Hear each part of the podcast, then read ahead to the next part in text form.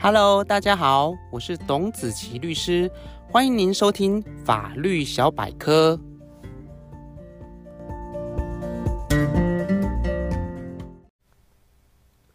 Hello，各位听众朋友，大家好，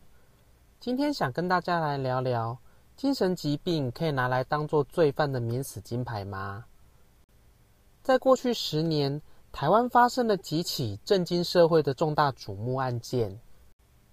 第一起是台北捷运的随机杀人案，时间是发生在民国一百零三年的五月之间。当时的郑姓犯人在捷运上随机进行刺杀多人，并造成四名乘客死亡、二十一名乘客以及一名保全员受伤的一个悲剧。最后，法院判处郑姓犯人死刑定谳。第二起是发生在一百零五年三月间的小灯泡事件。当时的王姓犯人在台北的内湖区当街持刀杀害三岁女童，最后法院判处无期徒刑定谳。第三起是一百零八年七月间的台铁杀警案，当时的郑姓犯人乘坐台铁拒绝补票、拒绝下车，并且咆哮，最后持刀刺伤前来劝阻的一个员警，造成员警死亡。对于该案件，一审判处无罪，二审则改判有期徒刑七年定谳。上述的案件同样都是震惊社会、人神共愤的社会瞩目案件，但为何最后的法院判决结果有如此大的差异？有判处死刑、无期徒刑、有期徒刑，甚至曾经判处无罪。到底这些案件的关键点、判决的差异到底在哪？就让我们今天一起来了解，杀人在法律上绝对是重罪，它的法定刑可以包含死刑、无期徒刑或十年以上的有期徒刑，并交由法官根据案件的不同而量处适当的刑罚。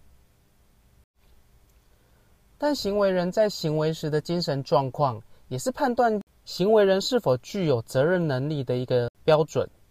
在法律上。行为人在行为时，如果因为精神障碍或者其他的精神缺陷而不能辨识其行为是违法，法律上就不予处罚。但如果他辨识行为违法的能力仅是显然的一个降低，法律上则规定可以减轻其刑。另外，因为死刑是属于剥夺生命，具有不可回复性，因此根据《公民与政治权利国际公约》。及经济社会文化权利国际公约以及身心障碍者权利公约等国际公约，对于精神障碍以及身心障碍者犯罪，都有不能科处死刑的一个限制。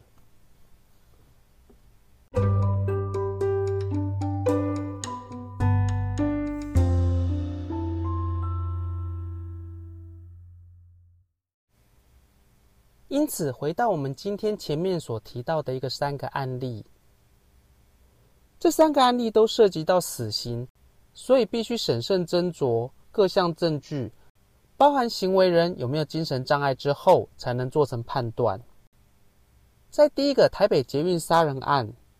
被告经过医院鉴定的结果，认为行为时并没有任何的精神障碍或是心智缺陷的一个情形，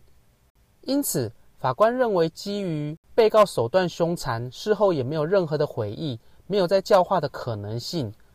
所以判处死刑。但另外，在小灯泡案件当中，犯人经过鉴定的结果，认为行为时是因为思觉失调症所产生的妄念以及妄想，因此造成行为人在行为时辨识违法的能力显然降低，可以减轻其刑。但是仍然考量到其手段凶残，所以最后仍然是可以减轻后的最高刑期，也就是无期徒刑。最后，在台铁杀警案中，行为人经过鉴定的结果，认定在行为时有思觉失调症急性发作的情形。经过一审的审理，认为已经达到不能辨识行为违法的一个程度，因此判处无罪。但到了二审，则认为这个思觉失调症的急性发作，只是达到他辨识行为违法的能力有显然降低的一个情形，不能完全免除他的刑事责任，所以改判处有期徒刑十七年。因此，根据前面的说明，精神障碍在法律上虽然是一个减免责任的一个事由，但是不是属于精神障碍，最终还是必须透过专业的医疗机构进行鉴定，并不是行为人在面对司法制裁时，以口头做抗辩，或者是装疯卖傻，就可以蒙混过关，或者脱免其行为责任。最后要特别说明的是，我们今天所提到的社会案件，都是震惊当时社会的悲剧事件。今天在这里提起，虽然是为了说明精神障碍在法律上的一个适用，但也难免勾起一些人伤心的回忆。我们在这里也衷心的期望。除了透过法律来制裁犯罪之外，我们的社会资源系统也能够更加的完善，以防止悲剧再度发生。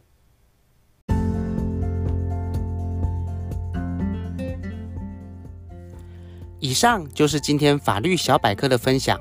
如果您有任何的问题，或有喜欢的主题，欢迎您写信留言给我。如果您喜欢今天的节目，请按下订阅，定期接收最新的资讯。也欢迎您将本节目推荐给更多的朋友分享，让好的资讯可以帮助到更多的人。谢谢您的收听，我是董子琪律师，祝福您有美好的一天，我们下次见。